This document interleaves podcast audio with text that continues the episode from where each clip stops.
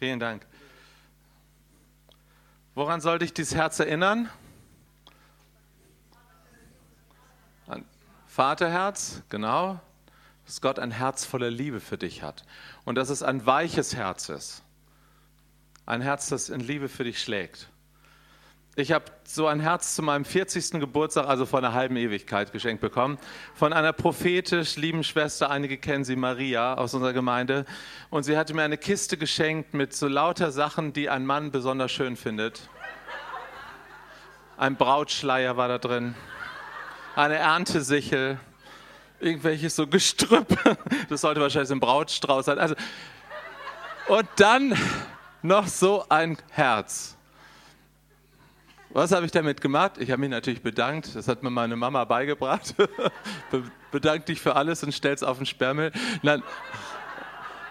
Also, nein, ich habe es nicht am Sperrmüll getan, aber wirklich, ich habe es in die letzte Ecke meines Büros getan und habe gedacht, also nett gemeint, aber.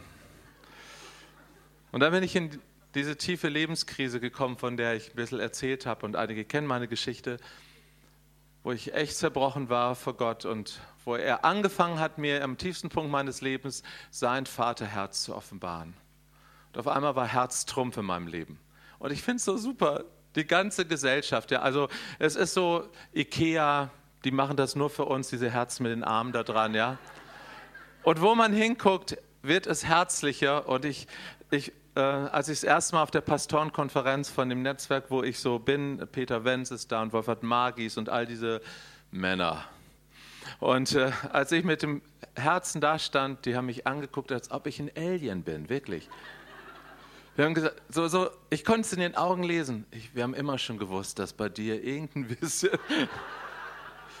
Und ich freue mich so mittlerweile, wie Gott das gebraucht, ja. Mir geht es nicht. Das ist von Nanunana für 3,50 Euro, ja. Ähm, das ist nur ein Stück Stoff. Aber ich sag dir, wie viel Rotz und Wasser wie viel Tränen, Schminke, ne, Schwestern, wie viel, wie viel hier schon reingeheult wurde. Es ist frisch gewaschen, keine Sorge. Ja? Äh, das berührt mein Herz. Und als wir nach Argentinien eingeladen wurden, und irgendwie ist das der Humor Gottes, er führt uns in Länder, wo es kein Ikea gibt. Wisst ihr das? Wir waren schon in Neuseeland, gibt es keine Ikea, in Argentinien gibt es keine Ikea, in Thailand gibt es keine. Also, ich weiß nicht, wo Gott uns so alles wird. Jedenfalls, stellt euch mal vor, da wird ein deutscher Pastor angesagt. Ne? Was erwarten die Menschen von einem deutschen Pastor? Und dann steht ein deutscher Pastor mit einer ganzen Gruppe von Menschen vorne, mit solchen Teilen und dann noch mit denen mit den Armen dran und sagt: Shalom from Germany. Das ist geistliche Kampfführung auf höchster Ebene, da knallen alle Sicherungen durch. Weil das ist das Letzte, was man von einem Deutschen erwartet, ja, dass er Israel liebt und dass er mit so einem Plüschherz da ankommt und dass wir umarmen. Wisst ihr, wir sind nach Argentinien gekommen, den ersten Abend, wir waren in einer großen Gemeinde eingeladen und da passieren Zeichen, Wunder, nicht überall, aber in dieser Gemeinde schon wieder. Und ich habe gedacht, hey, eigentlich müssten die uns die Hände auflegen. Ich wünsche mir, dass so viele Menschen sich bekehren und ich denke, ihr hier in Karlsruhe auch, dass so viel Reich Gottes durchbricht dort. Und jetzt soll ich da was sagen, sollten wir was sagen. Wir waren ein paar Hansele dort und so viele Menschen, das ist ja alles noch eine andere Dimension dort. Und dann stand ich da vorne und sagte, Vater, was soll ich machen? Und dann hörte ich den Heiligen Geist und der überfordert mich manchmal so gerne. Dann sagt er, umarmen Sie alle. Das ist das Letzte, was Sie von einem Deutschen erwarten. Und wir waren zwei Brüder und zwei Schwestern und es waren Hunderte im Raum. Ich habe gesagt, okay, Willi, du dahin, Schwestern, ihr dahin. Und dann habe ich gesagt, wir möchten euch gerne eine gesalbte Umarmung geben der Liebe des Vaters. Und dann kamen diese Leute. Ich weiß nicht, wie viele Stunden wir da umarmt haben. Also ich hatte die genetischen Abdrücke von Hunderten an meinem Körper. Und was wir nicht wussten, also wirklich, das hat mein kleiner deutscher Verstand nicht gewusst, die Leute kamen und haben gesagt, das haben wir noch nie erlebt, dass ein Pastor und diese großen Leute, die da oben auf der Bühne sind, uns umarmen. Die wollen touch, touch, touch, die wollen uns segnen. Die wollen ihr Ministry loswerden. Aber ihr, ihr, ihr wolltet uns lieben.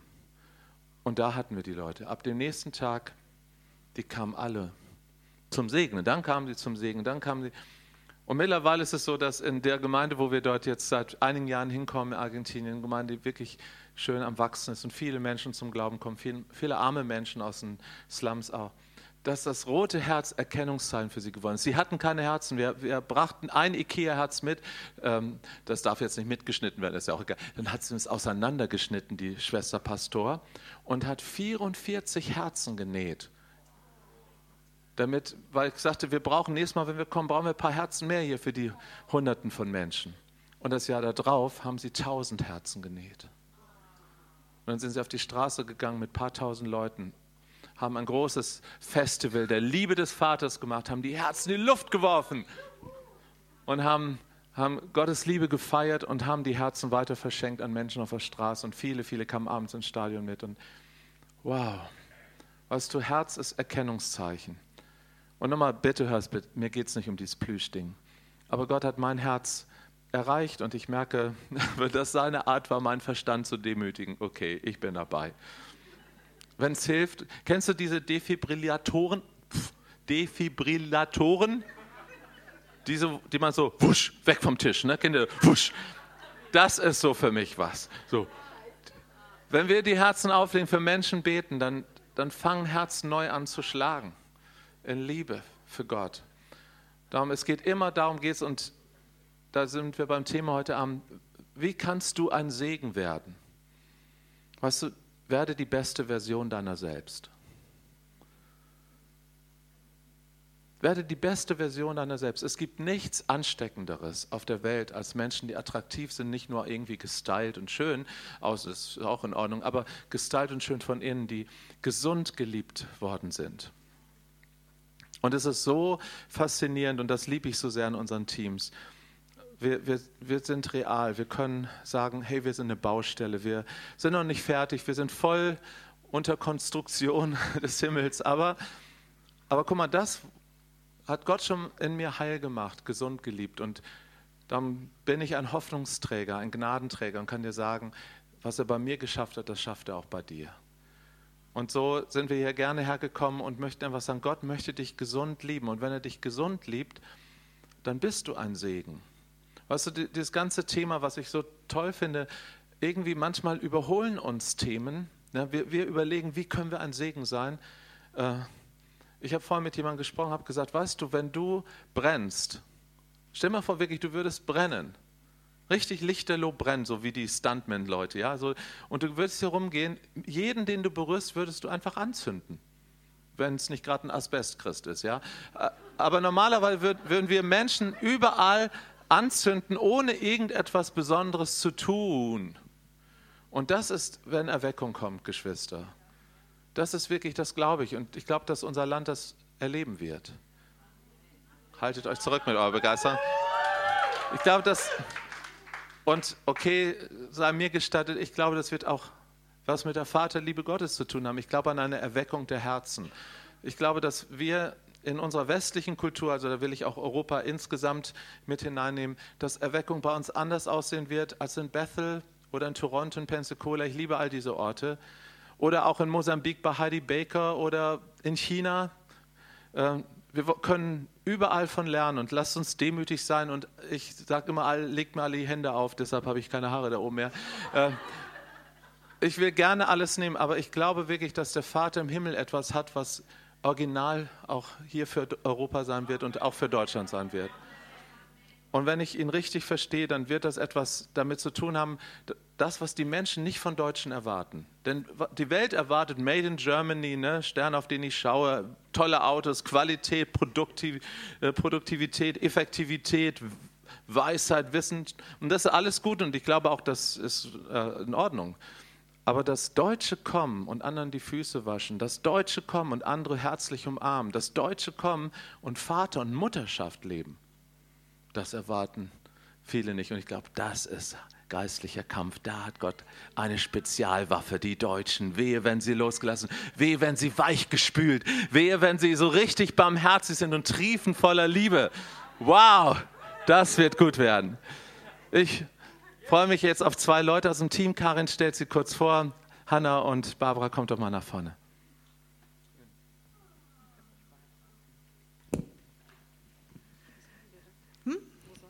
Ja, so wunderbar.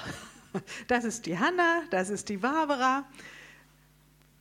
Wir haben ja, wir haben ja schon äh, gemerkt, wie kreativ Gott ist, wie er uns seine Liebe einfach zeigen will. Wir haben schon heute Nachmittag da selber ein bisschen ausprobiert. Und Hanna, wenn ich an dich denke und wenn ich an dich sehe, da weiß ich, dass ihr ja eine ganz besondere Liebessprache miteinander entwickelt habt, wo du weißt, jetzt bin ich gemeint. Und wenn ich an dich denke, weiß ich, ein rotes Kleid spielt dabei eine große Rolle. Erzähl uns davon.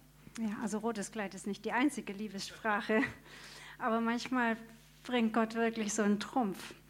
Ähm, der Hintergrund ist, heute hast du gefragt, was macht dich lebendig? Ich habe jahrelang hätte ich diese Frage nicht beantworten können, weil schon ganz früh durch viel Einsamkeit und ähm, Verlassenheit überhaupt nicht der Mut da war, das Leben zu umarmen oder überhaupt so diese, diese Entdeckerfreude auszuleben. Und ich bin ein sehr schüchternes und angepasstes, funktionierendes Kind geworden.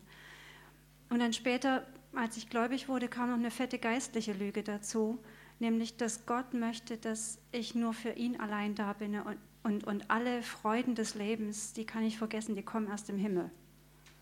Und das war irgendwie tötend, auch für meine Freude an Gott natürlich. Ne? Und jetzt in diesen letzten Jahren, ich meine, dieser Lebensstil hat mich dann in die Krise eines Burnout geführt, nicht nur weil ich zu viel gemacht habe, sondern weil ich innerlich so schrecklich leer war in dem, was ich gemacht habe. Und was Gott da ausgegraben hat an Persönlichkeit, das hat mich erstaunt. Da war nicht diese schüchterne, funktionierende Hannah, da kam plötzlich eine wilde Kleine hervor. die Spaß am Leben hat und die diese ganzen Facetten des Lebens mit dem Papa zusammen entdecken darf. Ich habe auf einmal gemerkt, dass ihr Freude dran hat. Und immer habe ich mich dann so als so eine Kleine gesehen mit so einem kleinen roten Hängerkleidchen. Wisst ihr, wie die, hier, deine Kleine, so, so, so auf Papas Schoß mit so einem kleinen roten Kleid. Und das ist für mich so das Symbol von erstens ganz ich selber sein dürfen und zweitens ist es so eine knalle Lebensfarbe. Ja, so leben. Und ab da habe ich mich auch oft im, im Lobpreis so als Erwachsene innerlich so in einem roten Kleid vor Gott tanzen gesehen. Und das war so ein ganz einfaches, so, so ein, was man halt so im Sommer anhat, so ein Trikotkleid, ne? ganz, ganz schlicht. Und dann ähm, hat Gott mich auch herausgefordert, ähm, die Dinge, meine Herzensträume wieder zu umarmen. Und dazu gehört zum Beispiel, heute kann ich sagen, eine der Sachen, die mich sehr lebendig macht, ist, wenn ich lehren darf und wenn ich aus den Schätzen meines Herzens austeilen darf. Und vor drei Jahren wurde ich, äh, wurde ich arbeitslos und Gott hat mich herausgefordert, in die Selbstständigkeit zu gehen. Und das war echt eine Zitterpartie. Und wer von euch so einen Schritt gemacht hat, der weiß, dass das anfangs auch finanziell oft eine, echt ein Engpass ist. Und und ich habe immer gedacht, oh Mann, das macht zwar Spaß, aber ich glaube, ich muss in irgendeinen so langweiligen Beruf wieder zurück, bloß um wieder aufgeräumt zu werden, äh, aufgeräumt zu sein und um wieder normal Geld zu verdienen. Und in so einer Phase, da war ich so entmutigt. Ich habe gedacht, ich muss mein Leben wieder begraben, bloß um wieder ganz normal Geld zu verdienen.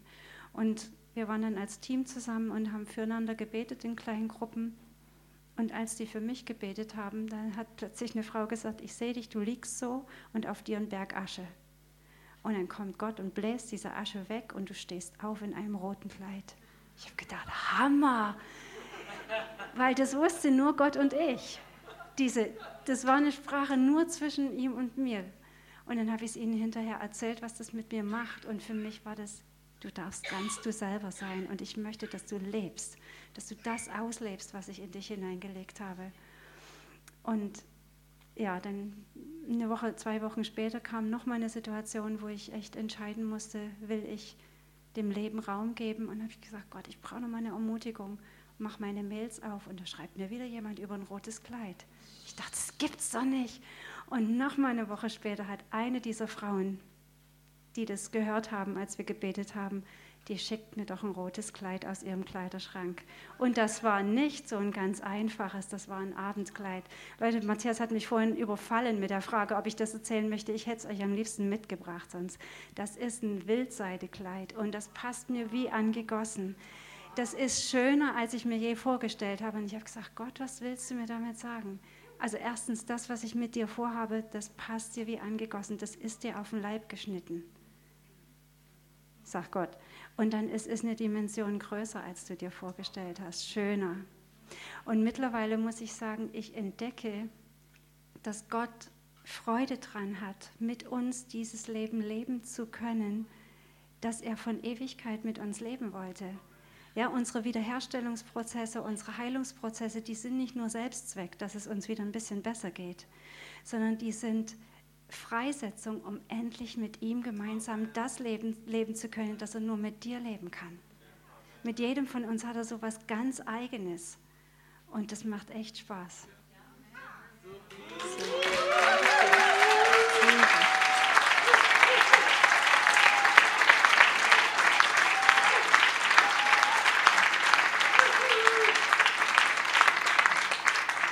Das macht doch Mut, ne? Entdecke die Träume in deinem Herzen und teile sie mit dem Vater. Barbara, ja, du bist ja seit einiger Zeit verheiratet und seit einem guten Jahr bist du eine Mama. Und irgendwie, das sieht irgendwie ganz passig aus. Jesus hat uns ja ermutigt zu werden wie die Kinder. Was lernst du denn aus deinem Muttersein über kindliches Vertrauen zum Beispiel? Also erstmal habe ich mich gefragt, ähm, was ich nicht dadurch lerne. Ich habe das Gefühl, so jede Situation, selbst die Windeln zu wechseln, äh, hat für mich manchmal was Prophetisches, dass Gott all unseren ähm, Mist wegnimmt. Ähm, aber was mir die letzten Tage so wirklich ins Herz gesprochen hat und äh, was ich heute auch wieder gemerkt habe, was auf meinem Herzen brennt, deshalb erzähle ich es, ist, äh, meine Tochter spricht ja noch nicht viel, nur ganz wenige Worte. Ähm, Mama, Papa, da und hui. Ähm, ist aber auch schon ganz cool. Und ähm, eigentlich, wenn wir so unterwegs sind, ist alles Mama oder Papa. Ne? Also sie zeigt irgendwo drauf, Mama, Mama. Und, ähm, oder wenn sie essen möchte, ist Mama manchmal Ne? Und ähm, ich habe gemerkt, so das genügt für unsere Kommunikation, weil ich weiß, äh, in der Art, wie sie das sagt, weiß ich, ob sie kuscheln möchte, ob sie Essen braucht, ob sie mir einfach nur was Tolles zeigen möchte, ob sie einfach nur so aus Spaß an der Freude rumschreit, Mama. Ähm, genau, und ähm, das ist für mich total prophetisch, weil ich manchmal merke, oh, puh, das Leben mit Kind ist ganz toll, aber manchmal bin ich abends so platt, dass ich äh, nicht mehr so viele Worte habe und dann reicht es, wenn ich sage Papa. Oder vorhin im Lobpreis habe ich manchmal einfach nur gesungen, aber, aber. Und ähm, er weiß, was ich in dem Moment sagen möchte. Ähm, es ist so ganz wenig, aber es reicht für unsere Beziehung. Ja. Super. Dankeschön. Dankeschön. Kennt ihr das, wenn so ein Orchester sich einstimmt, so auf den Kammerton? So,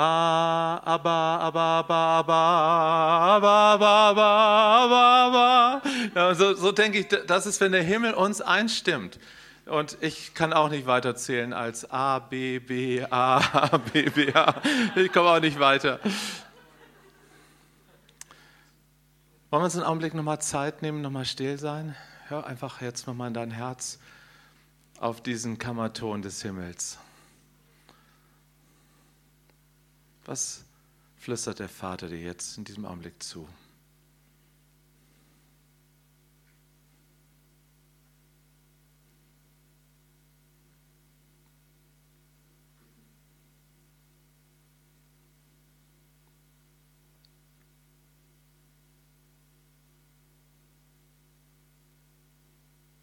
Mach dir das zu einer Übung in deinem Alltag, immer wieder. Das ist jetzt so ein ganz kurzer Augenblick und manchmal sind es wirklich nur ein paar Worte. Ich bin bei dir, hab keine Angst. Trau dich mal wieder was. Lass uns Spaß haben. Ich hab dir doch schon längst vergeben. Alles wird gut. Wenn mich die Menschen fragen, was ist das Besondere an dieser Vaterherz-Offenbarung? Macht ihr da nicht so einen Hype draus und mittlerweile, ne, also ihr macht Seminare, ihr lebt ja so womöglich davon und ihr müsst das erzählen und Bücher schreiben und was ich was. Ähm, du, ich muss das nicht. Also ich wirklich, ich, wenn Gott mich in die Hütte zurückruft, wo er mir vor 14 Jahren, äh 13 Jahren begegnet ist, dann würde ich weg sein. Äh, das Schöne ist, ich brauche meinen Dienst nicht mehr. Früher habe ich ihn gebraucht um die Bestätigung zu haben. Und es ist natürlich schön, wenn Menschen gesegnet werden und ich dabei sein darf, aber ich brauche ihn. Und das weiß Gott ganz genau und das weiß ich auch und das wissen meine Freunde und ich sage auch immer, wenn ihr was anders seht, dann sagt mir das. Ab dem Zeitpunkt bin ich wieder weg. bin ich bei ihm, weil ich möchte, ich möchte nicht, Mühe und Arbeit war sein Leben. Ja? Und im Reich Gottes gibt es so viele Leute, die sind einfach ausgebrannt und leer, weil sie das Richtige tun wollen. Und das ist ja auch anständig. Aber wenn es um die Liebe des Vaters geht, dann geht es um Beziehung. Da geht es um Herzensbeziehung, da geht es um Freundschaft. So äh, oft werde ich gefragt, was bist du eigentlich im fünffältigen Dienst? Und Leute haben mir schon Titel gegeben, ich wäre Apostel und Prophet und weißt du, eine steilere Karriere als Sohn Gottes zu sein, Freund Gottes, kann ich mir gar nicht vorstellen. Das ist für mich, das ist ja keine Dienstbeschreibung, das ist meine Lebensbeschreibung. Ich habe gestern schon erzählt, die Freunde durften im, Rat des Königs sein, die durften in seine Augen gucken. Ständig sagt uns das Wort Gottes, sucht nicht meine Hände, sucht mein Angesicht. Schau mir in die Augen, Kleines, ja? So, Gott möchte mit uns Augenkontakt haben, Herzenskontakt haben. Ist das nicht, äh, wir, wir, haben so viel heute von der kleinen Mira gelernt, äh, man muss ja immer auf die Höhe eines Kindes gehen. Gott geht auf unsere Augenhöhe, um mit uns zu reden. Und man wird doch irgendwie komisch, selbst die grisseligsten alten Opas können mutieren zu liebevollen Herren, wenn sie mit so einem Enkelkind anfangen zu reden und zu spielen. Und man nimmt geradezu diese Sprache an mit da, da, du, du und was ich, man wird richtig albern, ja. Das ist so ein bisschen wie Sprachengebet, finde ich immer, ja. Da, da, du, du, du, du, da. Das ist sehr kindlich. Hast du gewusst, dass in Matthäus 18 Jesus sagt, wenn ihr nicht Buße tut und werdet wie die Kinder? Und das ist dasselbe Wort, wie äh, er sagen würde zu einem Ehebrecher, zu einem Mörder, zu einem Dieb, tu Buße, kehr um, sagt er, du musst umkehren und werden wie ein Kind. Was ist das Besondere an Kindern? Kindern muss man nicht das Vertrauen beibringen, wenn sie in einer gesunden, liebevollen Atmosphäre aufwachsen. Das ist immer vorausgesetzt. Wenn ein Kind ein gesundes Zuhause hat, hat es ein solches Urvertrauen. Kinder müssen sagen, geh nicht mit jedem mit. Da müssen wir schützende Grenzen setzen. Und Gott wünscht sich so sehr, dass wir so ein Vertrauen haben. Dieses Vertrauen ist so zerstört worden. Und Gott möchte dir und mir dieses Vertrauen zurückgeben. Und ich weiß, es ist manchmal ein langer Weg. Ich gehe jetzt schon wie gesagt, über zehn Jahre und ich bin kein Experte geworden, auch wenn ich Bücher geschrieben habe, hunderte von Seminaren, Konferenzen, tralala. Ich bin im selben Boot so wie du.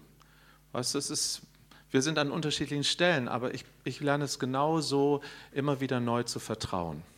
Immer wieder neu loszulassen, immer neu, wieder neu. Und das Schöne an der Vaterheitsoffenbarung ist, dass du ein Freund von ihm sein darfst. Also wenn mal mich einer fragt, wie würdest du dich beschreiben, könnte ich sagen, ja, ich bin Botschafter der Vater, Liebe Gottes, das klingt gut, aber eigentlich bin ich Freund von Abba. Und mehr möchte ich gar nicht sein. Ich möchte auch für ihn Freund sein. Weißt du, dass Gott etwas in dir und mir sieht, was er richtig wunderbar findet? Weißt du, wenn, wenn du erstmal über das Stadion hinwegkommst, in dem vielleicht der eine oder andere hier noch steckt, dass deine eigene Problematik, du bist wie so ein Kreisel, du kreist ständig darum, um deine Sorgen, deine Probleme, deine Schmerzen, das, was andere Menschen dir Böses getan haben. Und das ist alles real. Und bitte nicht verdrängen, aber zu Jesus bringen. Ja, Fuß vom Kreuz von Jesus, da ist der richtige Ort, da ist der Ort der Heilung. Und wenn du dann lernst, das loszulassen, was Sterben bedeutet. Das ist richtig Sterben. Das tut weh. Ja? Wie eine Geburt. Man lässt was los. Man kann's, aber stirb schneller, Liebling. Weil kein Fleisch kann den Herrn sehen, sagt die Bibel. Fleisch, meine eigene Kraft kann Gott nicht sehen, da muss ich durch einen Sterbensprozess durch. Und das sind diese Zerbruchserfahrungen, die wir alle machen. Und äh, ja, ich habe immer, wenn jemand mir seine schreckliche Geschichte erzählt, habe ich so ein barmherziges Herz und auf der anderen Seite sage ich ja, okay, jetzt freu dich doch, dass es immer endlich alles kaputt geht. All diese falschen Lügengedanken von dir selbst, wer du bist, was für ein toller Heini du bist, was für ein toller Dienst, was von mein Haus, mein Auto, meine Salbung, mein was ich was, das zerbricht, okay. Und dann kommt das Echte hervor. Das ist so, wie du das heute ein paar Mal genannt hast, diese zweite Bekehrung. Vielleicht gibt es auch 100 Bekehrungen. Ich, weiß nicht, ich, ich fühle mich manchmal so, als ob ich mich schon 100 Mal irgendwo bekehrt habe von irgendwelchen Sachen. Aber es geht tiefer und tiefer und tiefer, ja. So, und wenn Gott dich an so einen Punkt bringt, dass so diese eigenen Ambitionen, der Stolz und all das so unwichtig sind, weißt du, dann kann Gott dir auch auf einmal etwas offenbaren, was vielleicht das stolze Herz vorher von mir nicht gehört hat. Gott redet ganz oft zu mir jetzt darüber, wie wichtig ich ihm bin. Das hätte ich früher nicht hören können. Ich komme aus, hatte ich ja schon gesagt, aus dem pietistischen Erbe. Also alles Lob gehört Gott. Wir haben uns nie gelobt im Hauskreis oder so. Nie gesagt, also Kultur der Ehre, was wir alles so. Pff, das war für uns Höchstsünde. Also ähm, da würden wir ja Gott was wegnehmen. Aus, aus so einer Ecke komme ich. Kannst du dir vorstellen, was für ein weiter Weg, Lichtjahre das war? Wenn Gott jetzt so wie wir das heute Nachmittag gemacht haben, wenn ich so einen Brief schreibe und ich höre, dass Gott sagt, oh Matthias, ich bin so fasziniert von dir, denn du bist mein Meisterwerk. Und ich sage, oh Gott, also nee, das ist ja Größenwahnsinn, das streichen wir mal schnell. Aber das ist eine falsche Demut, weißt du? Ich kann schon unterscheiden, wenn ich ins Museum gehe und einen Rembrandt angucke, dass da nicht Rembrandt hängt, sondern ein Bild von ihm.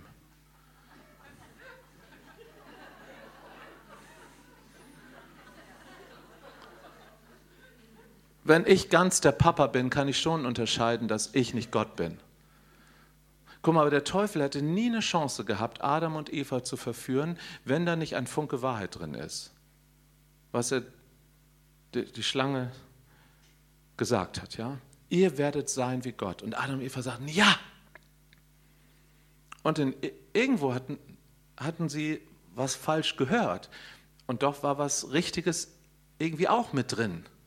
Weil wir würden ja nicht einfach Gift schlucken. Es muss schon auf ein Stückchen Zucker sein, ja. Äh, ja, du bist göttlich. Aber nicht im Sinn von Gott, sondern du kommst von Gott. Du kommst aus seinem Herzen. Du bist himmlisch. Du bist wunderbar. Du bist ganz der Papa, aber du bist Geschöpf. Du bist Mensch. Auch der Teufel ist ein Geschöpf, weiß er immer noch nicht. Er denkt, er wäre Gott.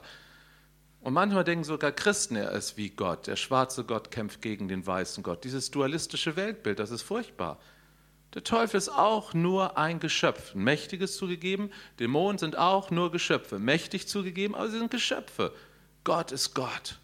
Und er ist so mächtig, dass wir uns vor keiner Macht der Welt fürchten müssen. Dass Luther sagen kann, und wenn die Welt voll Teufel wäre, na und? Teufel, ach du bist wieder? Hau ab. Das hätten Adam und Eva auch sagen können. Hau ab. Ich kenne meinen Papa. Ich verstehe ihn nicht immer, aber ich kenne ihn und ich vertraue ihm. Die Ursünde ist Misstrauen.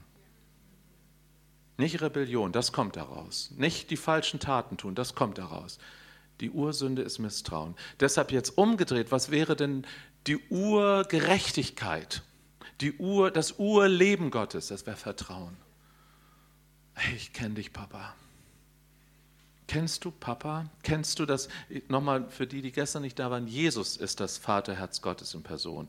Da gibt es gar keinen Unterschied. Wir haben nicht drei Götter, es gibt nur einen ewig Vater. Und wenn wir in seine Augen gucken, sehen wir die Augen Jesu. Wenn er uns berührt, sind es durchbohrte Hände. Und wenn er uns einen Kuss gibt, ist es der Ruach-Atem des Heiligen Geistes. Drei und einer. Unteilbar. Das ist ein Geheimnis, so ist er. Aber er ist und bleibt Vater. Mein ewig Vater. Und ich bin ewig Kind. Das ist meine Berufung, das ist deine Berufung. Das Ziel ist nicht, erwachsen zu werden und selber funktionieren, sondern das Ziel ist, Vertrauen zu lernen. Freund zu sein. Die Bibel umschreibt ja unsere Beziehung zu Gott in, in wunderbaren Bildern. Vater, Kind und im Vaterherzen Gottes ist ein Mutterherz. Ja? Also Gott ist nicht ein Mann, Frau, er ist Gott. Aber er hat sich entschieden in seiner göttlichen Weisheit, dass diese Welt mehr Väterlichkeit brauchen wird als Mütterlichkeit. Und deshalb, in dieser gefallenen Welt, deshalb hat er gesagt, offenbare ich mich euch als Vater, als ewig Vater. So, dann haben wir ein anderes Bild, Braut, Bräutigam, ne? Jesus und die Brautgemeinde. Das ist doch auch wieder ein Beziehungsbild. Und der Tröster, der Heilige Geist, Parakletos, der Herbeigerufene, das war der beste Freund, den man vor Gericht mitnehmen durfte, der einen verteidigt hat. Der Tröster. Oder besser gesagt, die Trösterin, weil Heiliger Geist, Ruach ist feminin. Das ist die weibliche Seite, die in Gottes Gottheit drin ist. So, alle drei Bilder, Vater, Braut, Bräutigam und Freund sind Beziehungsbilder. Und das, darum geht es Gott. Wenn ich das, ich bin dabei, es ein bisschen zu begreifen, dass Gott Sehnsucht nach uns hat. Weißt du, wenn, wenn du anfängst, weißt du, dann kommst du aus dieser blöden Schraube heraus. Es dreht sich immer nur um Versagen, um Schuld, um meine Wunden, um die Verletzung, um meinen Zerbruch, um dein Zerbruch und Burnout und all die Dinge. Freunde, ich war da ja auch und ich weiß, das gehört zum Leben und irgendwie, man muss es auch durcharbeiten. Also ich habe nichts gegen Therapie und Seelsorge und all. Freunde, aber das ist, wenn, wenn wir an Ewigkeit auf dieser Schiene bleiben, unser ganzes Leben, wir verpassen etwas, weil die Ewigkeit ist anders. Die Ewigkeit ist, Gott wird wird bei uns wohnen und wir werden sein Volk sein und Gott wird mitten unter uns sein und es wird keine Tränen, kein Leid, kein Geschrei mehr geben, weil Gott mitten unter uns wohnt. Weil wir Gemeinschaft mit ihm haben werden in Ewigkeit. Gott und du in einer ewigen Wohn- und Lebensgemeinschaft. Stell dir das mal vor. Warum? Warum das Ganze? Weil er so wahnsinnig doll dich liebt.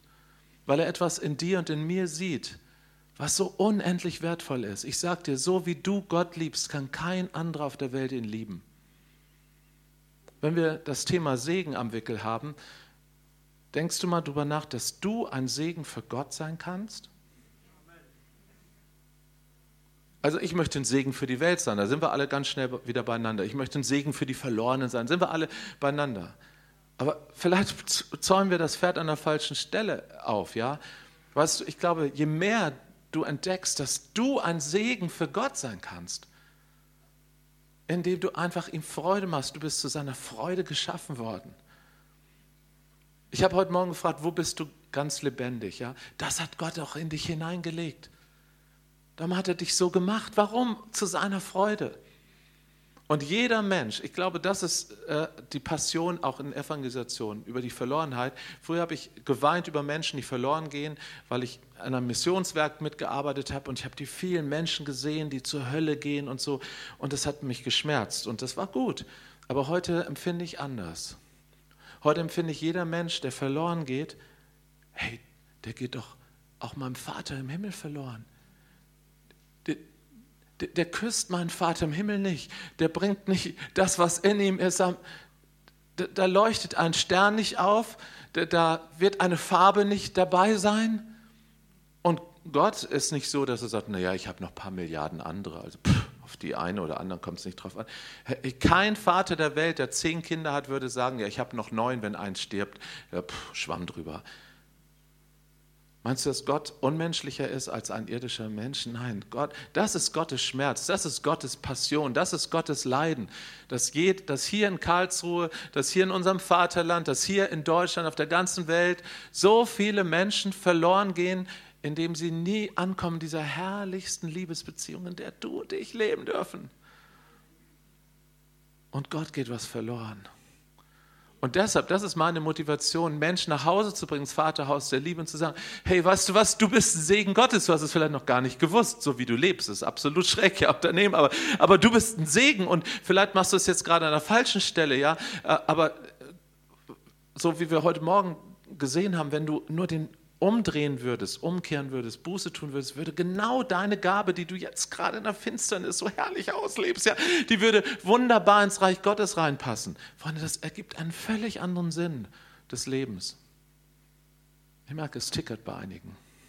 Vielleicht hast du es noch nie so gesehen oder wahrgenommen oder hast es schon wieder vergessen, weil andere Dinge dazwischen gekommen sind. Du bist ein Segen. Diese Welt ist ein Segen für Gott. Ich mag das nicht, wenn Leute sagen, ach, Gott braucht uns eigentlich gar nicht. Gott hat in seiner Gottheit selbst Genüge.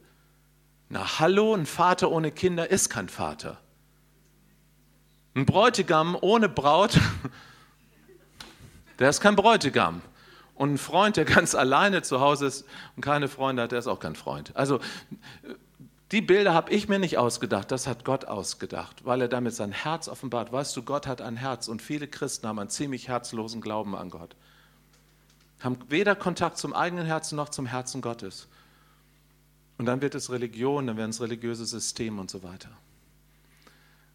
Wer kommt aus der evangelisch-lutherischen Kirche oder aus der katholischen Kirche? Ich weiß nicht, ob es in allen katholischen Kirchen ist, aber in evangelischen Kirchen gibt es einen Segen am Schluss des Gottesdienstes. Das hat Luther sich so ausgesucht. Und dann ist man ja 500 Jahre nach Luther immer noch treu. Der Herr segne dich und behüte dich.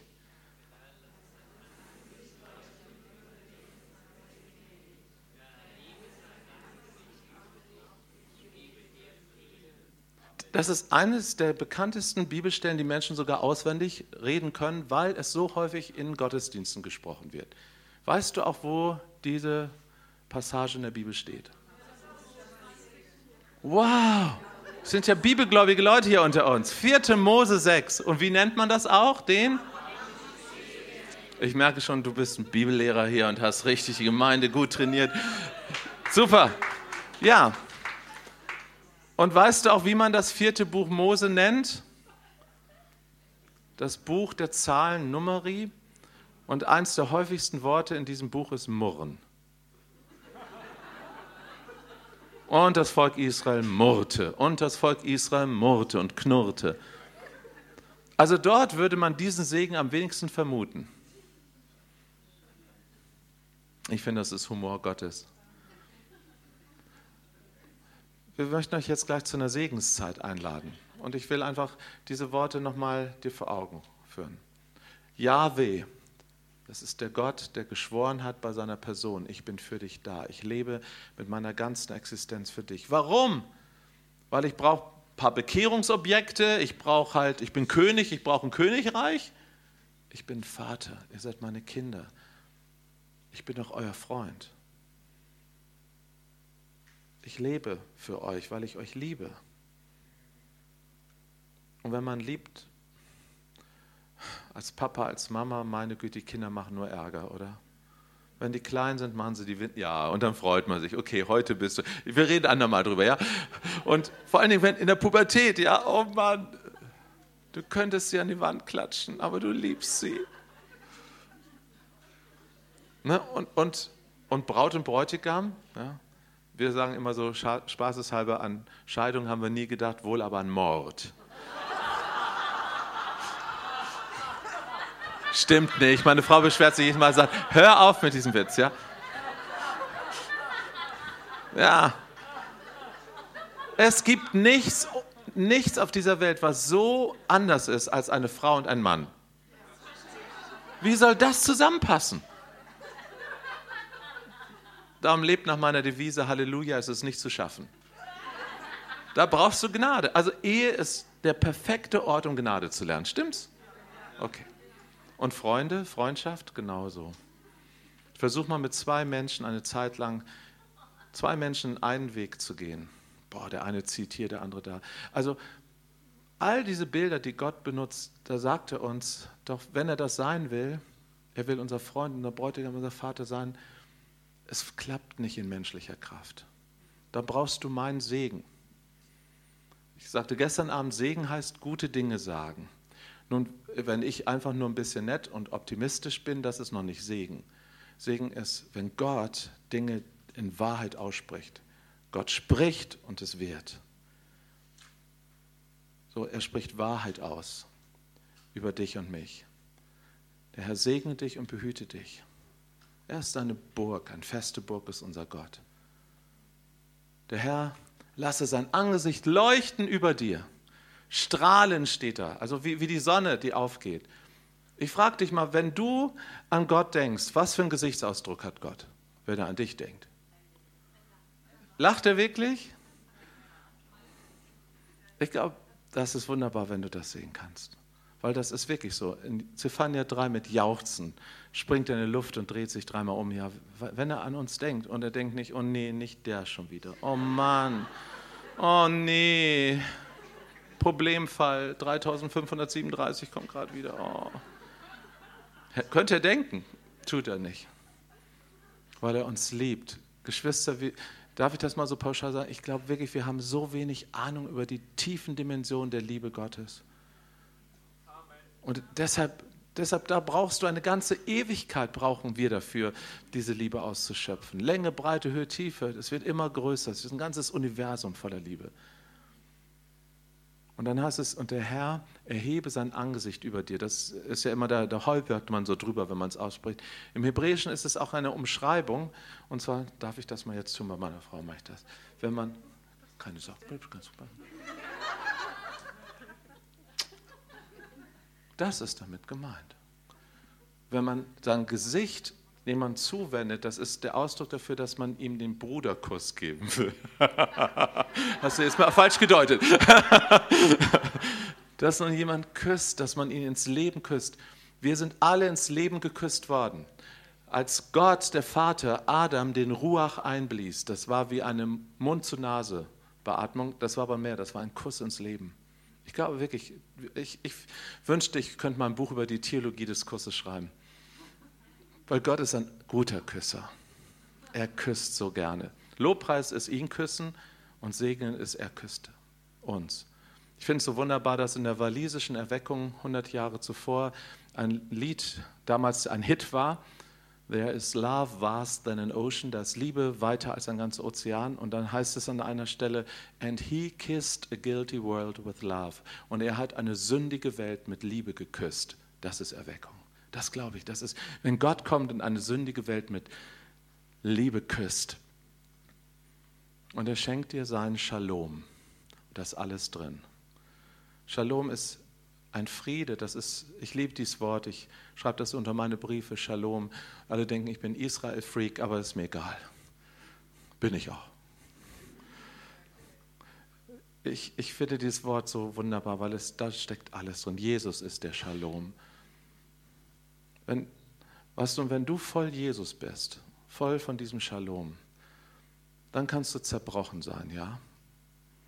Und manchmal lässt Gott meine Zerbrochenheit und deine zu. Warum? Damit wir noch mehr besser auslaufen. Dass ein Shalom aus dir rausfließt in die Welt.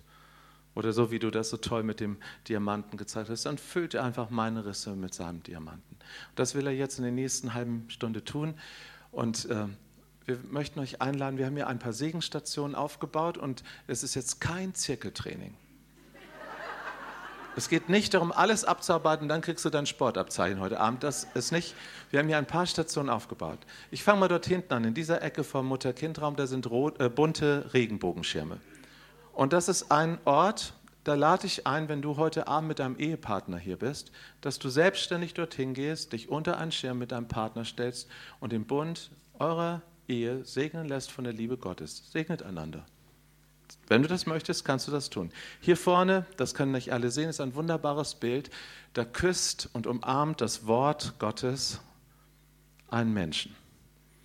Vielleicht hast du deine Bibel dabei und sagst, Herr, rede durch dein Wort zu mir. Dann ist das deine Ecke dort.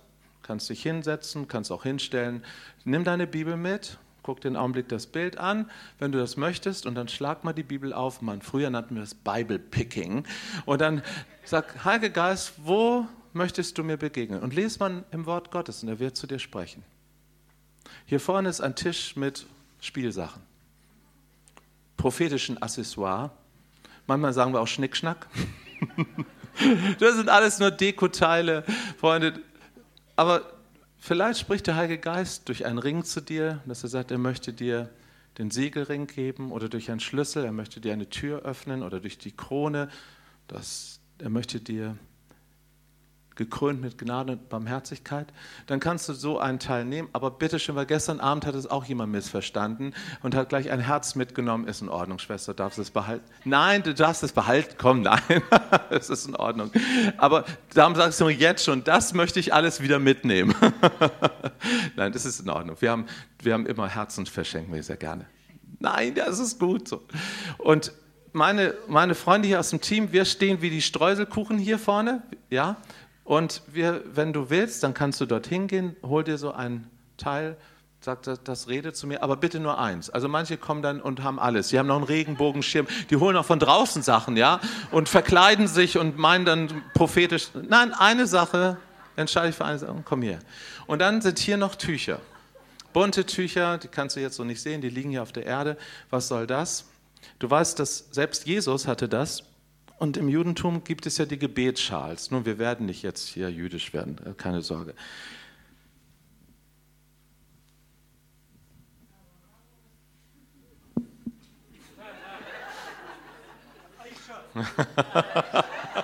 das wäre so. Weiß einer, warum Israel noch heute unter dem Gebetsschall betet? Weil sie lange Zeit keine Stiftshütte hatten und keinen Tempel. Und das war die Zeit, in der diese prophetische Zeichenhandlung in Israel auftrat, dass sie sich selber alle eine Hütte der Begegnung gesucht haben. Ein Zelt der Begegnung.